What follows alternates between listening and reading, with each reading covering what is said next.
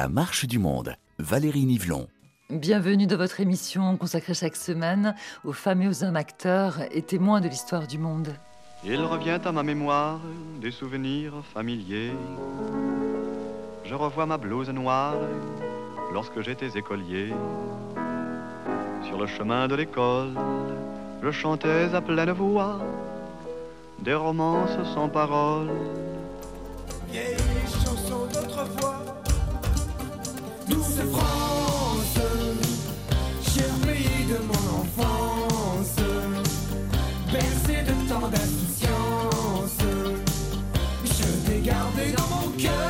Lorsque Rachita reprend Douce France, la chanson de Charles Trenet, 20 ans après sa création en 1947, il ne s'agit plus d'une douce France nostalgique qui est évoquée, mais plutôt d'une France douce, amère. Une France à laquelle l'artiste franco-algérien veut rappeler que la culture est une affaire de mélange.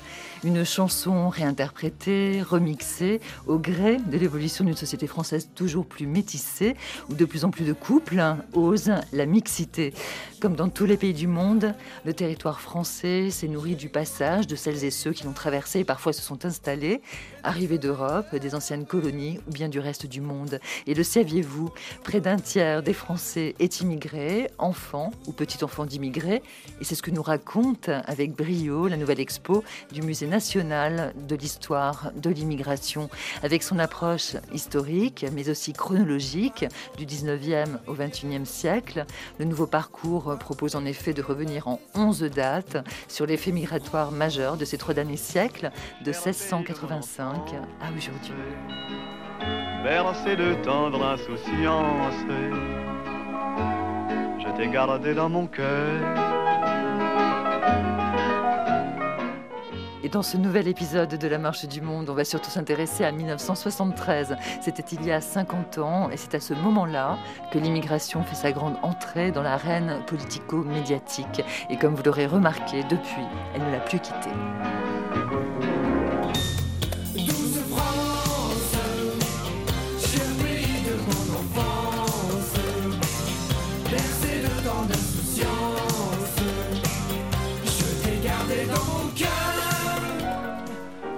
T'ai gardé dans mon cœur.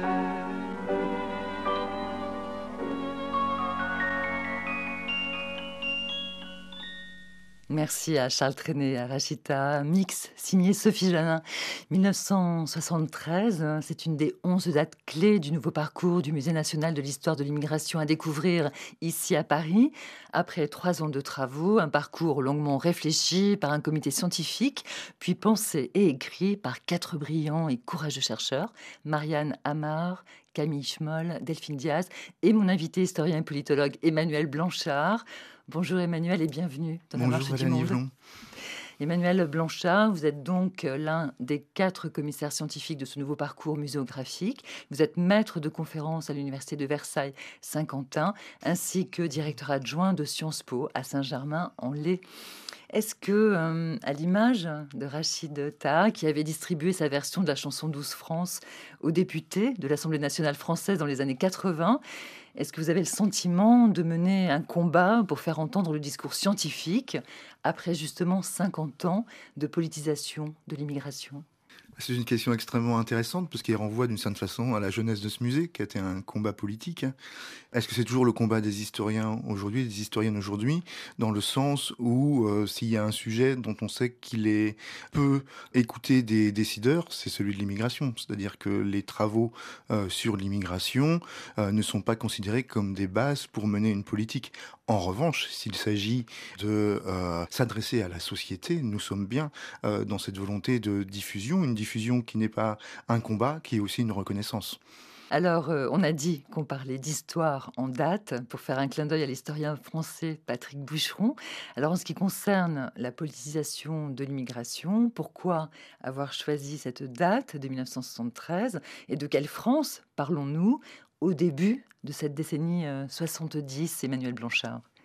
Alors ici, la date de 1973, qui aurait pu être 1974, est une date euh, canonique d'une certaine façon. C'est euh, le moment euh, où la question de l'arrivée, de l'entrée d'immigrés, qu'ils soient travailleurs ou non, va redevenir une question politique, politisée, c'est-à-dire qui fait débat dans l'arène électorale. Ça ne veut pas dire qu'il n'y a pas d'immigration avant. Ça ne veut pas dire non plus que ce n'est pas une question politique dans le sens où ça n'orientait pas un certain nombre de valeurs, de perceptions, mais ce n'était pas un enjeu électoral. Les questions relatives à ce qu'on appelle aujourd'hui les politiques d'immigration, l'entrée, le séjour, étaient débattues au niveau de la haute fonction publique, bien plus euh, qu'au niveau du pouvoir exécutif euh, ou parlementaire. Et donc irriguait finalement assez peu euh, l'arène électorale. Ça ne veut pas dire, et ça c'est extrêmement important, puisque ce début des années 70, c'est aussi la date de création du Front National, en 1972, qui va coaliser les formes d'extrême droite. Ça ne veut pas dire qu'il y a une renaissance de l'extrême droite. Ça ne veut pas dire qu'il y a un nouveau racisme et que le racisme n'aurait pas existé auparavant. Ça veut dire qu'il y a une nouvelle politisation xénophobe des questions migratoires. Alors, euh, 73, c'est aussi euh, le début de la fin des 30 euh, glorieuses et de nombreux actes de violence euh, xénophobes, notamment à l'encontre euh, des Maghrébins, sont comptabilisés euh, en France. Est-ce que face euh, à ces violences contre les étrangers, plus particulièrement contre les Maghrébins, la police fait quelque chose et est-ce que la loi française dit quelque chose? Alors, pour bien comprendre ce qui se passe dans ces années 70, euh, notamment à Marseille, dans le sud de la France, mais aussi ailleurs, avec des euh, violences interpersonnelles, des agressions, des ratonnades, selon le terme qui est, parfois euh, consacré, des meurtres qui sont commis par des voisins, des concierges, parfois des policiers en service ou non, il est nécessaire d'avoir deux clés de lecture en tête. La première, c'est que historiquement, les périodes de montée du chômage, les périodes de tension sur le marché du travail conduisent à euh, des euh, pratiques xénophobes qui, dans les villes industrielles, euh, les quartiers, peuvent conduire justement à des rixes et à des règlements de compte contre les populations immigrées. C'est quelque chose qui est connu dans la longue durée, puisque si dans la longue durée on s'intéresse à, à la politisation de l'immigration, on renvoie à une autre date de l'exposition qui est plutôt la fin du 19e siècle. On avait connu ce type de rixes.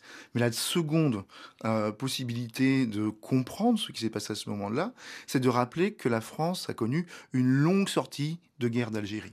D'une certaine façon, et euh, la sociologue Rachida Brahim l'a très bien montré, euh, dans un certain nombre de villes, une partie de la population, une partie euh, des forces de l'ordre sont restés dans l'idée que les Algériens, les Maghrébins, les Arabes, du fait d'une indépendance algérienne qui n'a jamais été acceptée, un certain nombre de pieds noirs à l'appel à l'époque se considèrent comme des repliés, c'est-à-dire qu'ils n'ont pas accepté l'indépendance. hein. De ce fait-là, il y a une légitimité de poursuivre le et ce combat se poursuit au quotidien dans des violences interpersonnelles.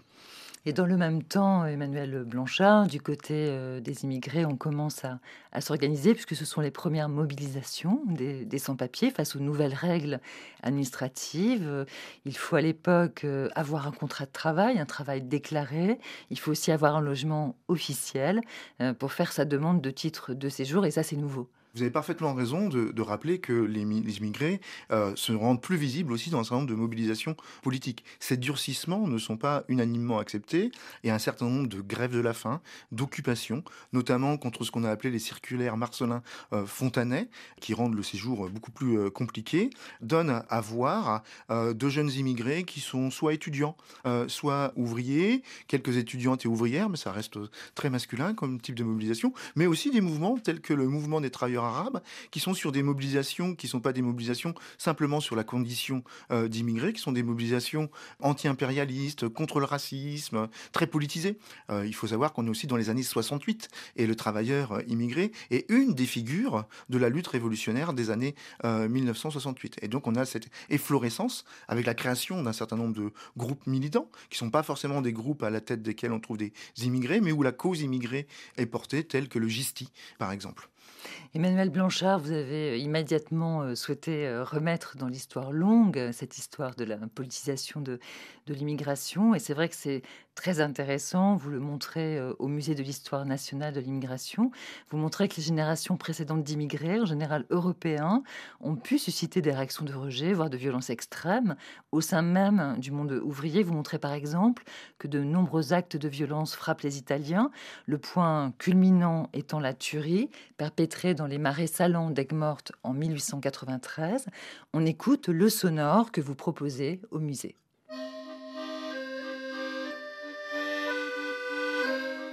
Les gardiens des vignes nous pourchassèrent avec des fourches et des fusils. Un de mes amis tomba, atteint dans le dos par une balle. Les gens le piétinaient. Celui qui parle, c'est Giovanni Giordano, blessé lors du massacre d'Aigues-Mortes. Là, les 16 et 17 août 1893, des ouvriers italiens furent lynchés par la foule dans ce qui fut l'un des plus importants pogroms de la République française. Ces violences d'Aigues-Mortes ne sortent pas de nulle part, elles s'inscrivent dans une histoire longue. Depuis les années 1870, des rixes opposent ouvriers français et italiens. Elles s'intensifient dans les années 1880 en raison des tensions diplomatiques, de la crise économique et de la poussée des nationalismes. La presse populaire en pleine expansion attise les passions. Ainsi, côté italien, l'Illustrazione Italiana parle d'agressions et de massacres. Le journal met en scène des meurtres collectifs à coups de pioches et de pelles et des noyades dans les fossés. La violence est explicite, brute, sans phare. Les autorités françaises, pourtant présentes à ce moment, sont retirées des représentations. Le journal titre La première agression, celle du 16 août, mais affiche les meurtres du lendemain. L'objectif Contrer la version imposée par les journaux français qui accusent les Italiens d'avoir ouvert les hostilités. Le journal italien met donc en scène le meurtre, la haine de la population, et pointe la responsabilité des autorités républicaines. Pour le Petit Parisien, quotidien républicain, il s'agit de troubles, non de massacres. Les Italiens semblent légèrement blessés, alors qu'en réalité certains mourront de leurs blessures. Des deux côtés, les journaux compressent donc et le temps et l'espace pour réinventer l'événement. Il s'agit de marquer les esprits et de satisfaire une opinion publique vite chauffée à blanc. Si l'on s'entend pour compter au moins huit morts, l'administration française dénombre tout juste 50 blessés, Côté italien, plus d'une douzaine de disparus et plus de 100 blessés s'ajoutent à ce lourd décompte. L'épilogue arrive au 30 décembre de la même année. Lors du procès, des 17 personnes inculpées pour meurtre, toutes sont acquittées.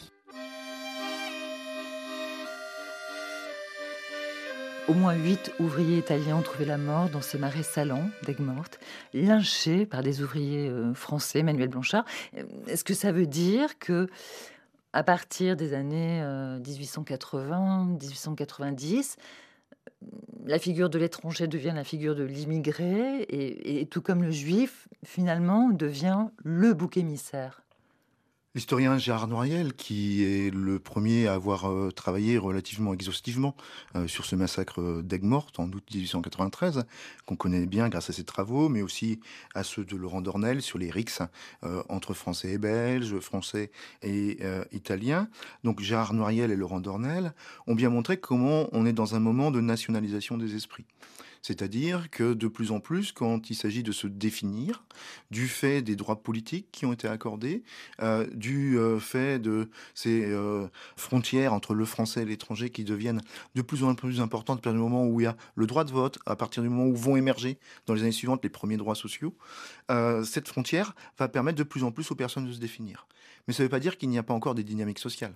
Et euh, au sein de ces salines, la division euh, entre Français et étrangers n'est pas parfaite. C'est-à-dire qu'il y a différents groupes d'Italiens, il y a différents groupes euh, de Français, d'autres étrangers. Mais c'est cette division qui va être de plus en plus être mise en scène, notamment par la presse populaire, si puissante à l'époque. C'est un média de masse, cette presse populaire, qui est évoquée dans l'extrait sonore que vous nous avez donné à écouter. Donc ce qui est important, ici, euh, c'est de rappeler que ces euh, violences interpersonnelles, dans un moment de nationalisation des esprits et de tension économique, dans cette euh, industrialisation avec des phénomènes de crise cyclique, hein, conduit à ce que des affrontements qui autrefois étaient entre villages, entre familles, entre clans, soient envisagés comme des affrontements nationaux, avec le poids aussi des consulats qui peuvent entrer en scène pour mettre en récit ces événements.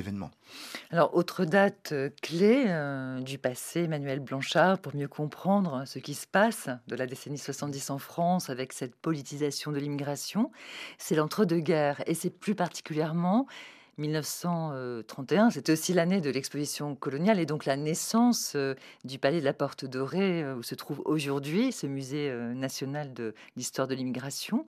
Et donc, on peut lire sur le site internet du musée qu'en 1931, 2,7 millions d'étrangers vivent en France. C'est 7% de la population. Alors, ils viennent en grande majorité de pays européens, on l'a compris, Italie, Belgique, Pologne. Ils viennent également des colonies françaises, mais ils sont moins nombreux et ils sont surtout étroitement encadrés. Au sommet de l'État, certains experts tentent euh, d'ailleurs d'imposer une hiérarchie des étrangers selon des origines jugées plus ou moins désirables. Euh, comment l'historien que vous êtes peut expliquer et, qualifier ce qu'on a envie d'appeler un protectionnisme d'État? Alors, dans ces années 30, euh, les États peuvent s'appuyer pour expulser un certain nombre d'étrangers sur les conventions qui ont été signées dans les années précédentes. Par exemple, en 1919 avait été signée une convention de main-d'œuvre avec la Pologne qui va permettre, en 1931, de renvoyer en Pologne des dizaines et des dizaines de milliers euh, de personnes dans des conditions euh, indignes, très souvent, et euh, sous coercition de la police. On a un petit film sur dans les mines du Nord qui montre cela aux spectateurs et spectatrices et visiteurs et visiteuses du Musée national de l'histoire de, l'immigration. Et donc, effectivement, dans ces périodes de crise économique, l'une des grandes tentations du pouvoir politique, c'est de protéger la main-d'œuvre nationale. Il le fait de différentes manières, par l'expulsion, par des politiques de quotas qui vont euh, soit euh, définir un nombre maximum d'étrangers dans tel ou tel secteur d'emploi euh, selon les donneurs d'ordre, soit interdire un certain nombre de professions aux étrangers. Et on a des professions qui sont très mobilisées à l'époque. Aujourd'hui, dans l'émission, nous avons surtout parlé pour l'instant des ouvriers, des personnes des salines, des milieux très populaires. Mais il faut imaginer que dans cet entre-deux-guerres, ce sont ceux qu'on appelle les classes moyennes, qui sont plutôt euh, une fraction de la bourgeoisie, les médecins, les avocats, qui vont se mobiliser très fortement pour euh, obtenir que les étrangers soient exclus de leur profession, soit au nom euh, de la préférence nationale, soit au nom de la supériorité du diplôme national. Et en même temps, dans les années 30, je pense notamment à ma propre histoire familiale, puisqu'en 1938, ma famille espagnole est naturalisée. il y a aussi, quand cela sert à l'État français, une volonté de nationaliser massivement un certain nombre de dossiers d'immigrés.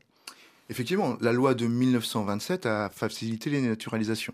Euh, et c'est une loi qui va générer beaucoup de xénophobie, puisque tout un ensemble de mouvements, de ligues d'extrême droite, et au premier plan l'Action française, vont dénoncer les Français papiers. Les Français qui sont euh, la preuve de cette inflation du titre de français, comme la monnaie papier euh, génère de l'inflation, et qui a donné ensuite les Français de papier que l'on a connus à d'autres époques depuis. Et dans les années 30, donc la libéralisation euh, de l'accès à la nationalité va générer un certain nombre de mouvements xénophobes. C'est un des moteurs de euh, la xénophobie, l'antisémitisme en étant un autre, pour n'en citer qu'un autre. Euh, mais cela n'empêche pas que c'est en 1938 et 1939 que l'État français naturalise le plus, tout simplement parce qu'il s'agit ici d'alimenter les troupes éventuelles pour une guerre à venir.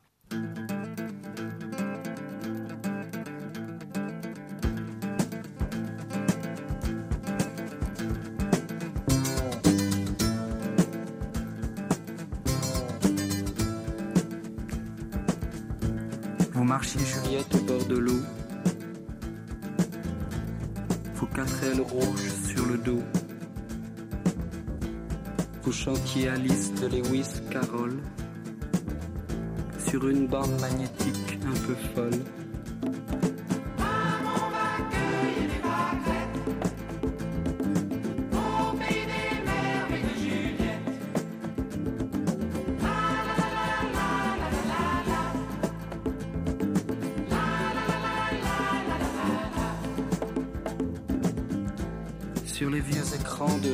68. Vous étiez chinoise, mangeuse de frites. Ferdinand Godard vous avez un baguet. De l'autre côté du miroir d'un café.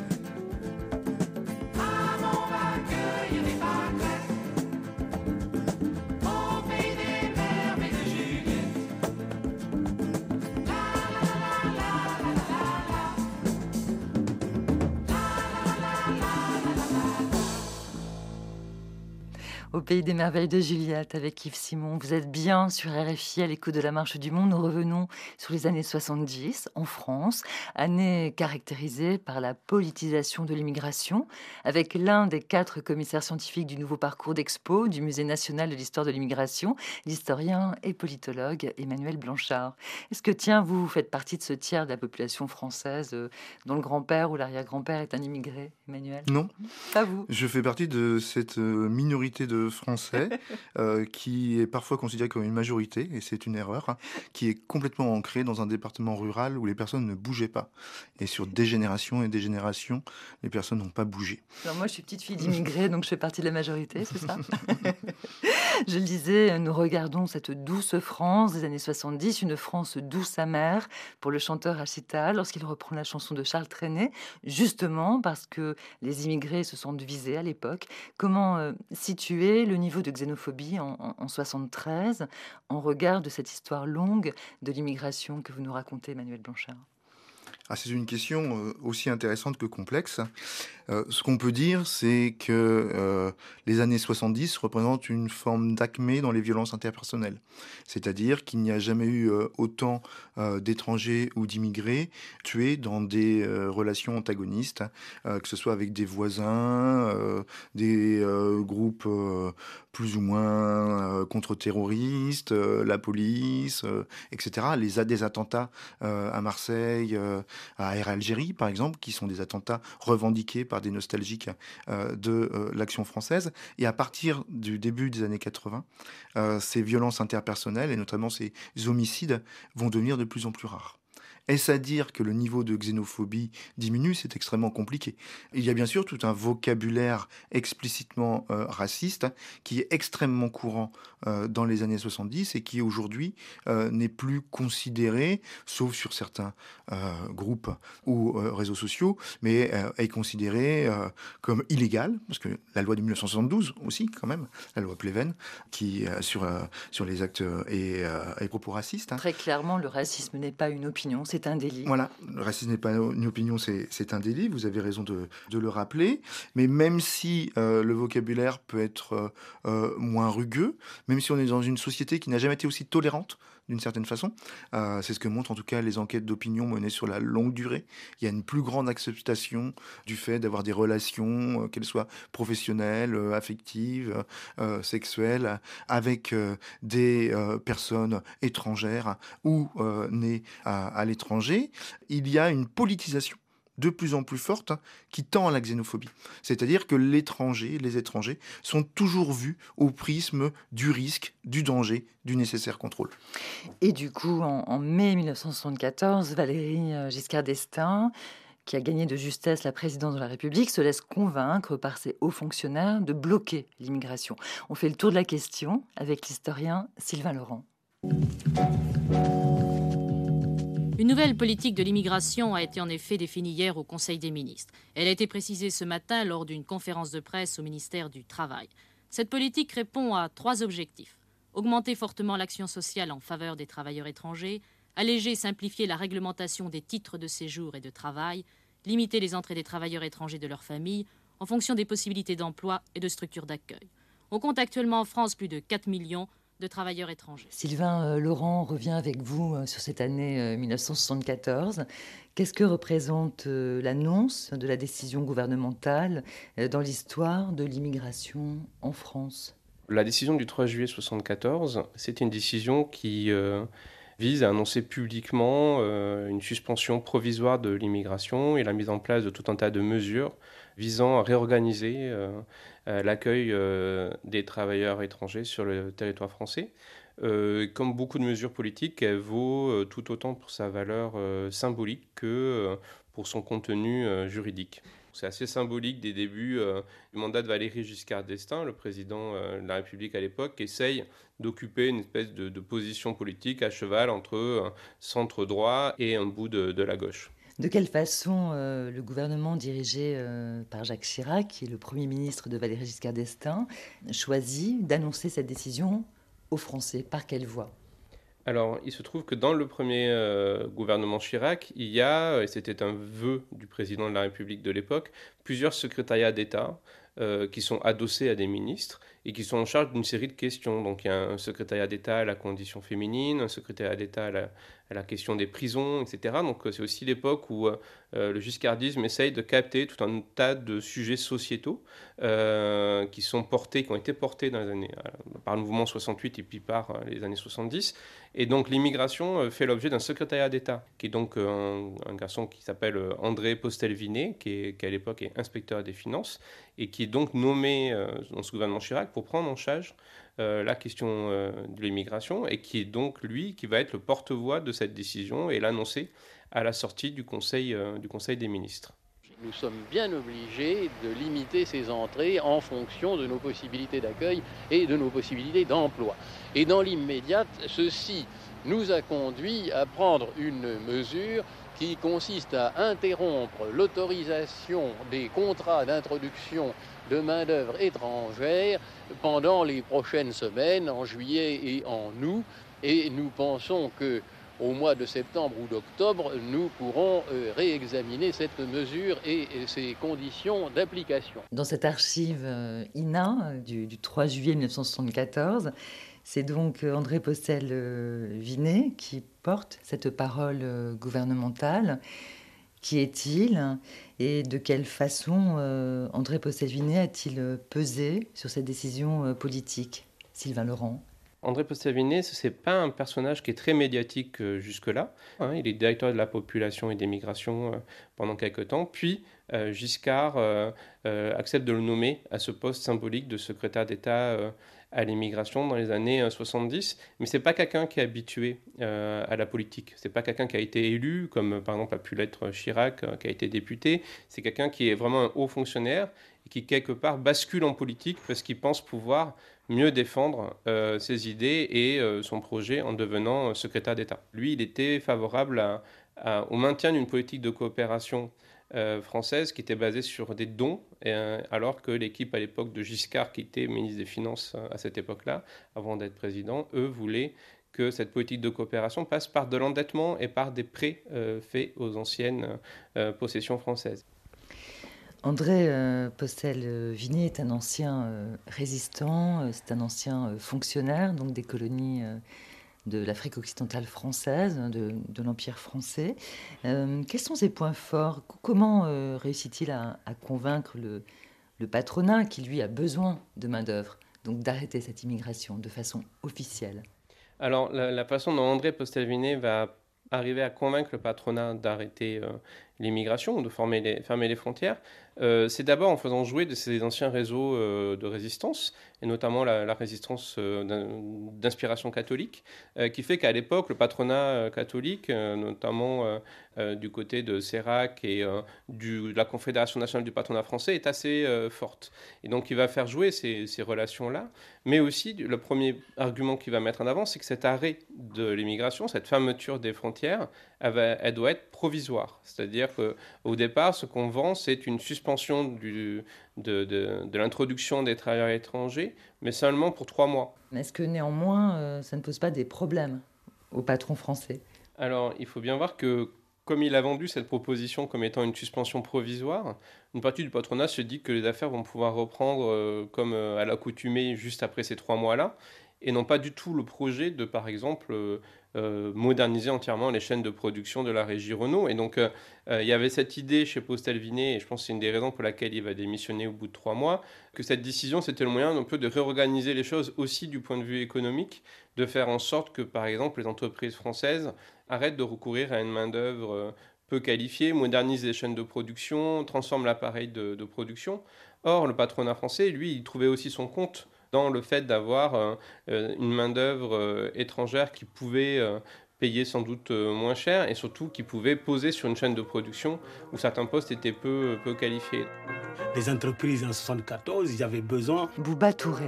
Comme l'usine où j'ai travaillé, ils continuaient à embaucher des, immigrés parce que les travailleurs qui étaient là, ça n'a pas changé. Ce n'est pas parce qu'on a fait des lois à l'Assemblée que les besoins de l'entreprise de, métallurgique a changé. Non, c'était les mêmes besoins. Donc les gens Donc, continuent les, à venir. les gens continuent à venir. Les gens continuent à venir. Exactement. Il n'y a eu aucun changement à ce niveau. Et l'industrie française va être très largement encore dépendante à l'apport de, de, travailleurs étrangers parce que euh, ta façon de fonctionner n'est pas du tout euh, similaire euh, aux aspirations du gouvernement. Justement, parce que euh, lorsque André Postelvini négocie avec les, les, grands patrons, on ne peut pas imaginer qu'il n'ait pas évoqué la question du travail au noir. Oui, alors le travail au noir, le, le, fait que les personnes euh, travaillent de façon illégale euh, sur le territoire français. Jusqu'ici, elle est plutôt traitée, cette question-là, par rapport à des petits employeurs dans la restauration ou dans le bâtiment. Et les dossiers sont portés à l'inspection du travail. C'est surtout une affaire des petites entreprises. Euh, ce qui change euh, là, effectivement, c'est quand vous avez une décision qui va entraîner un illégalisme de masse, euh, la question se va se poser à un autre niveau, parce que le, patronat dont il est question dans ces années 70, il ne faut pas oublier que c'est en grande partie aussi un patronat public. C'est-à-dire que les grandes mines euh, du type Usinor Sassilor, euh, ce qui se passe en Longwy, euh, l'emploi par exemple à la régie Renault, ou toutes ces industries qui sont demandeuses d'une main-d'œuvre étrangère, elles sont aussi en partie tenues par l'État. Et donc c'est l'État qui quelque part se contredit lui-même, il empêche le recrutement sur ses propres euh, chaînes de production d'une partie de la main-d'œuvre dont il a besoin.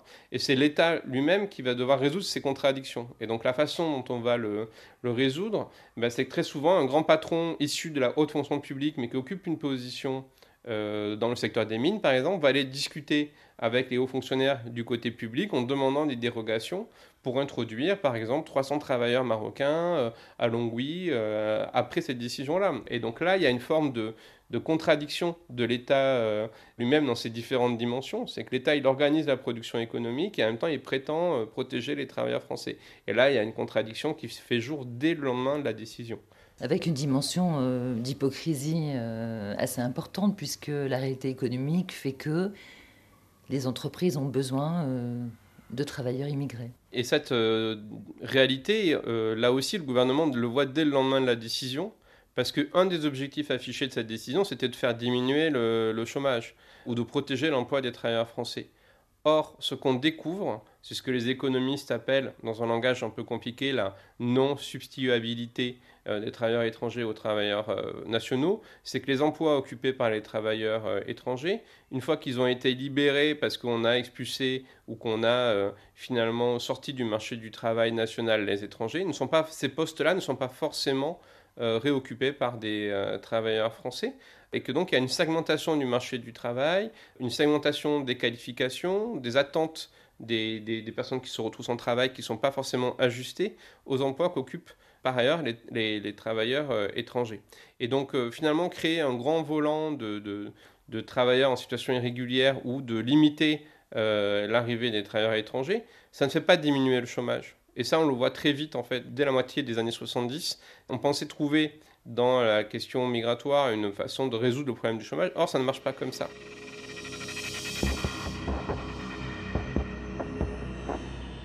Vous écoutez RFI, la marche du monde. La décennie 70, passée au crible des travaux des historiens sur l'immigration, des travaux riches d'enseignements, intelligemment vulgarisés par la nouvelle expo du Musée national de l'histoire de l'immigration, notamment autour du tournant de 74 et de la fermeture des frontières aux immigrés. Mais ça ne marche pas comme ça, nous a expliqué euh, Sylvain Laurent. Si vous retirez les immigrés des emplois qu'ils occupent, les Français ne prennent pas forcément ces emplois. C'est donc ce que la recherche scientifique euh, a démontré, Emmanuel Blanchard. On sait aujourd'hui qu'il n'y a pas un rapport de cause à effet euh, direct entre euh, emploi occupé par les immigrés et chômage. C'est même une des, euh, une des questions sur lesquelles les économistes sont le plus d'accord, d'une certaine façon. Euh, c'est la relative neutralité. En gros, ils disent certains il y a un tout petit effet, certains aucun effet, certains un petit effet euh, positif, négatif, mais globalement une relative neutralité de la présence d'étrangers, de la politique migratoire sur euh, le taux de chômage. Et pourtant, en 1978, le tout nouveau slogan du fondateur du Front National Jean-Marie Le Pen martèle le contraire. Réduire le fléau économique et social du chômage par la réduction massive de l'immigration étrangère, comme le disent nos affiches, un million de chômeurs, c'est un million d'immigrés en trop. C'est dans le cadre des législatives de mars 1978 que le Front National s'empare de cette formule et impose sa nouvelle rhétorique, une ligne dure, toujours revendiquée par sa fille, Marine Le Pen, 50 ans après. Mais replaçons-nous dans le contexte de l'époque, Emmanuel Blanchard. Que représente le Front National au début des années 70 en France alors le Front National est créé en 1972, c'est un front dans le sens où c'est une c'est un amalgame, une coalition, une réunion de différents groupuscules d'extrême droite que euh, Jean-Marie Le Pen, qui était élu député poujadiste en 1956, donc il y a déjà une longue euh, carrière politique, qui n'est plus sous la Ve République député, euh, va réunir et lancer peu à peu dans la bataille électorale. Mais dans les années 1970, ça reste un parti extrêmement minoritaire, qui est très peu visible. Et le Front National n'atteindra une audience et une visibilité forte qu'à partir des élections municipales de 1983 et des élections européennes de 1984. C'est effectivement une idée qui a infusé se diffuse au fil du temps au point de remettre en question l'idée de nation où tous les citoyens sont nés libres et égaux, l'idée de la préférence nationale gagne du terrain à droite. Écoutez les promesses de campagne du candidat Nicolas Sarkozy au présidentiel de 2007 entre les oreilles de votre collègue historien Sylvain Laurent. Je veux un ministère de l'immigration nationale et de l'identité nationale, parce qu'aujourd'hui, le dossier de l'immigration est explosé en trois ministères différents. Je n'accepte pas qu'on veuille habiter en France sans respecter et sans aimer la France. Je n'accepte pas qu'on veuille s'installer en France sans se donner la peine de parler et d'écrire le français. Sylvain Laurent, nous sommes en 2007 et le candidat euh, Nicolas euh, Sarkozy annonce son souhait de créer un ministère de l'immigration, de l'intégration, de l'identité nationale et du co-développement. Est-ce que ce candidat de droite, d'un seul coup, devient un candidat d'extrême droite? Alors, euh, c'est pas quelque chose de fondamentalement euh, nouveau pour, euh, on va dire, un, homme politique de droite d'utiliser l'argument de l'immigration pour gagner des voix, surtout en campagne électorale. En fait, il faut dire que à partir du moment où vous avez un champ politique qui fonctionne euh, sur la base du critère de nationalité et que donc pour pouvoir euh, voter, il faut euh, être citoyen français. De toute façon, utiliser le thème de l'immigration et pointer du doigt les étrangers ne peut pas vous faire perdre de voix. Après, c'est pas du tout nouveau et on peut trouver des personnages politiques de premier plan, y compris quand ils sont en fonction. On peut penser à Chirac et son argument euh, expliquant que dans un pays où il y a euh, près de 2 millions de chômeurs euh, et 2 millions d'étrangers, le problème du chômage n'est pas un problème insoluble. On peut penser au mandat de, Giscard d'Estaing, notamment aux lois Stoléru, qui envisage l'expulsion de 450 000 travailleurs étrangers de force, même s'ils sont sur le territoire depuis plus de, de 10 ans. Nous menons une politique pour accompagner la diminution de la main-d'œuvre étrangère en France, parce que tout nous montre autour de nous, le bon sens dans la vie quotidienne, que par rapport aux 15 années de croissance rapide du passé, nous changeons d'époque et il y aura probablement dans les 15 années qui viennent une diminution régulière de la main-d'œuvre étrangère en France. Et donc en fait, on peut, euh, si on repart au moins euh, des années 70, trouver chaque année euh, une forme de, mise à l'agenda de ces questions d'immigration. Alors le cadrage peut changer. parfois on peut parler d'insécurité, parfois on peut parler de religion, parfois on va parler de chômage, mais on peut trouver chaque année, depuis les années 70, un débat autour des menaces ou du danger que représenteraient les travailleurs étrangers sur le territoire français. Est-ce que cela veut dire que vous considérez en tant que chercheur, en tant qu'historien, mais on l'entend à nouveau euh, à travers ces, extraits de, journaux, que le champ euh, médiatique reprend euh, l'agenda politique sans aucune critique? Alors les travaux qui portent sur le champ médiatique montrent comment toutes ces logiques portées par les acteurs politiques sont retraduites dans des logiques aussi de productivité médiatique, d'efficacité euh, en termes d'audience, pour toucher des publics, etc. Donc euh, il y a toujours cet espace euh, de retraduction dans des formats médiatiques des débats politiques. Est-ce que le champ médiatique traite en détail des lois sur la nationalité ou sur l'immigration? Non, en fait, on va jamais avoir de débat juridique sur qu'est-ce qu'il faut pour devenir français, etc. Par contre, on va avoir un traitement médiatique sous une forme qui peut être efficace en termes d'audience, qui va être un sujet de société euh, plus ou moins grossi, euh, par exemple la question des banlieues. Donc là, je renvoie aux travaux notamment de, Jérôme Berthaud, qui a travaillé sur, sur le journal de France 2 et la façon dont le journal de France 2 traite euh, la question des banlieues, par exemple, en créant des sujets un peu à la chaîne autour des pitbulls, les tournantes, le trafic de drogue, etc. Mais à chaque fois avec des formats qui sont des formats médiatiques, avec des thèmes porteurs, simplifiés, mais qui du coup, très souvent, euh, vont ne présenter qu'un aspect de la réalité migratoire.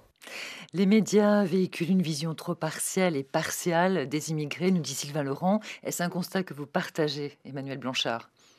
Ah. Parler globalement des médias est toujours extrêmement compliqué. Euh, est-ce qu'on parle de RFI euh, Est-ce qu'on parle du Bondi Blog Est-ce qu'on parle de CNews Est-ce qu'on parle de euh, TF1 ou du Monde? Ce qui est sûr, c'est que l'immigration peut faire figure de marronnier facile dans le sens où il y a la possibilité de réactiver des polémiques, des discours qui ne sont pas coûteuses, notamment pour le champ politique. C'est-à-dire qu'aujourd'hui, nous vivons dans un monde où, d'une certaine façon, depuis le début des années 80, le pouvoir politique euh, s'était lié les mains en partie sur les questions économiques, en admettant son impuissance sur les questions économiques. En revanche, il a suggéré qu'il était en capacité euh, de euh, contrôler les frontières, ce qu'il n'est pas en capacité de faire. Ce qu'il est en capacité de faire, c'est de rendre difficile, voire mortel, le franchissement des frontières, mais non pas d'empêcher le franchissement des frontières. Mais en suggérant cela, il génère du discours une politisation qui n'est pas coûteuse en termes de, euh, finances publiques, hein, euh, mais qui, en revanche, alimente très largement euh, le champ médiatique. Alors, ce qui est très intéressant au Musée national de l'histoire de l'immigration, c'est que vous rappelez que les médias, effectivement, ont leur rôle, notamment celui de favoriser le dialogue des cultures. Et vous citez l'expérience de l'émission Mosaïque sur France 3, une émission créée en 1977, dont on écoute tout de suite l'un des deux animateurs, Miloud Mimoun.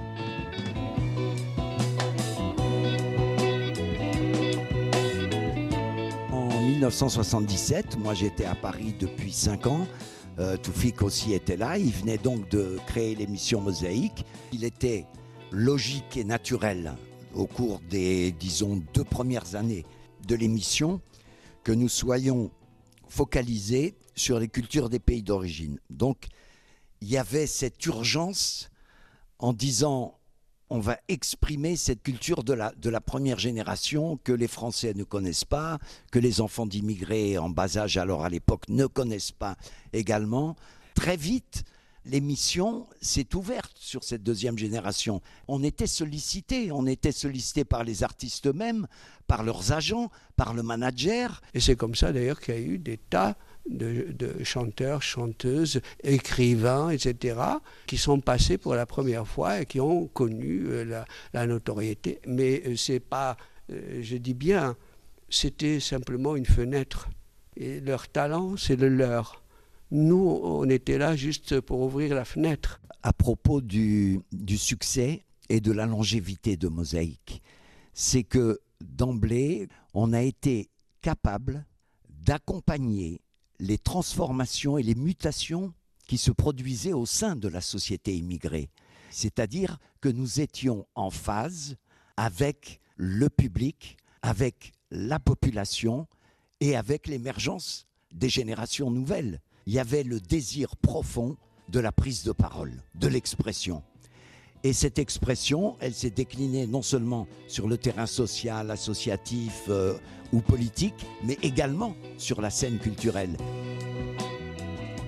Ce que l'on découvre euh, dans l'exposition permanente, dans la nouvelle exposition permanente du Musée euh, national de l'histoire de l'immigration ici à Paris, c'est que si cette décennie 70 est fortement répressive, elle est aussi, euh, j'ai envie de dire, fortement expressive, euh, Emmanuel Blanchard, parce que c'est toute cette culture, c'est toute cette lutte aussi sociale dans la rue que vous montrez au musée.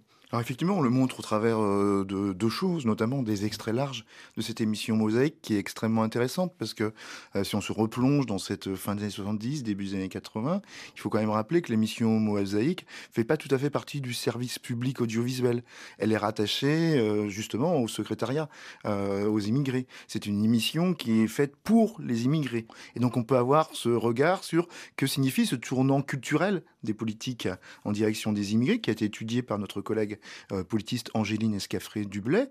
Mais quand on les regarde aujourd'hui, ces extraits de Mosaïque, on se dit comment était-il possible que sur une grande chaîne comme France 3, on montre euh, des musiques urbaines dès le début des années 80, on monte une efflorescence associative, euh, culturelle, mais aussi politique, juridique? Il y a des rubriques vos droits en tant qu'étranger ou immigré dans ces émissions. Donc voilà, il importe ici de se rappeler que ce n'est pas la même époque et que en la revoyant, on voit à la fois ce qu'on a perdu et des évolutions de ce champ politique et médiatique. La deuxième chose, c'est tout un ensemble d'affiches euh, qui sont euh, présentes dans cette exposition, qui montrent la longue durée euh, de la lutte contre les violences policières et dans une continuité graphique d'une certaine façon, une expression inspirée de la bande dessinée qui montre qu'entre mouvements euh, culturels et mouvements politiques, il y avait déjà des passerelles et que des questions qui euh, faisaient coalition dès les années euh, 70, dès- donc dès avant la marche pour l'égalité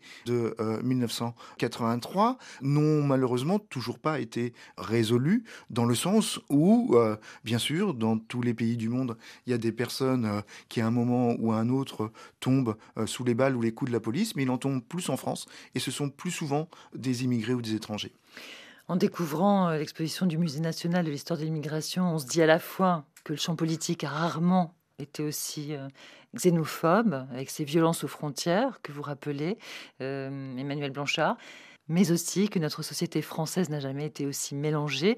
Et du coup, je vous pose la question, est-ce que cette douce France, terre d'immigration, est-ce que c'est une histoire particulièrement française? La France aime se présenter sous le modèle de l'exception. Et les exceptions françaises, finalement, il y en a peu, mais il y en a une vraie en matière euh, d'immigration. Donc la France serait aujourd'hui un grand pays d'accueil ou un pays où il y aurait plus d'étrangers que dans d'autres pays. On est dans une petite moyenne européenne, pour le dire euh, simplement. En revanche, on est sur une histoire très longue de l'immigration. C'est-à-dire ça fait un siècle et demi au moins que la France est, un pays euh, qui accueille chaque année des dizaines ou des centaines de milliers de personnes venues de l'étranger, ce que n'ont pas connu un certain nombre de pays européens qui eux étaient des pays d'émigration. Donc la France, le problème qu'elle a à résoudre, c'est pas le problème de savoir quel est le bon dosage d'étrangers, c'est le problème de savoir comment reconnaître cette présence longue et comment reconnaître que de fait, elle est un pays mélangé, de plus en plus tolérant, mais toujours xénophobe. Et sur la page internet du Musée national de l'histoire de l'immigration, on peut lire ceci. Le nouveau musée apporte à chaque visiteur les éléments essentiels pour connaître l'histoire de l'immigration et pour comprendre qu'elle est une composante indivisible de l'histoire de France. Vous retrouverez toutes les infos liées à cette émission sur la page de la Marche du Monde. Merci Emmanuel Blanchard. Merci beaucoup. Ainsi s'achève ce nouvel épisode de La Marche du Monde réalisé par Sophie Janin. Vous pouvez nous retrouver sur notre appli RFI Pure Radio, rubrique Histoire. Réagissez sur nos pages Twitter et Facebook. Téléchargez, podcastez. Cette émission, c'est la vôtre. Quelle chance, quelle chance d'habiter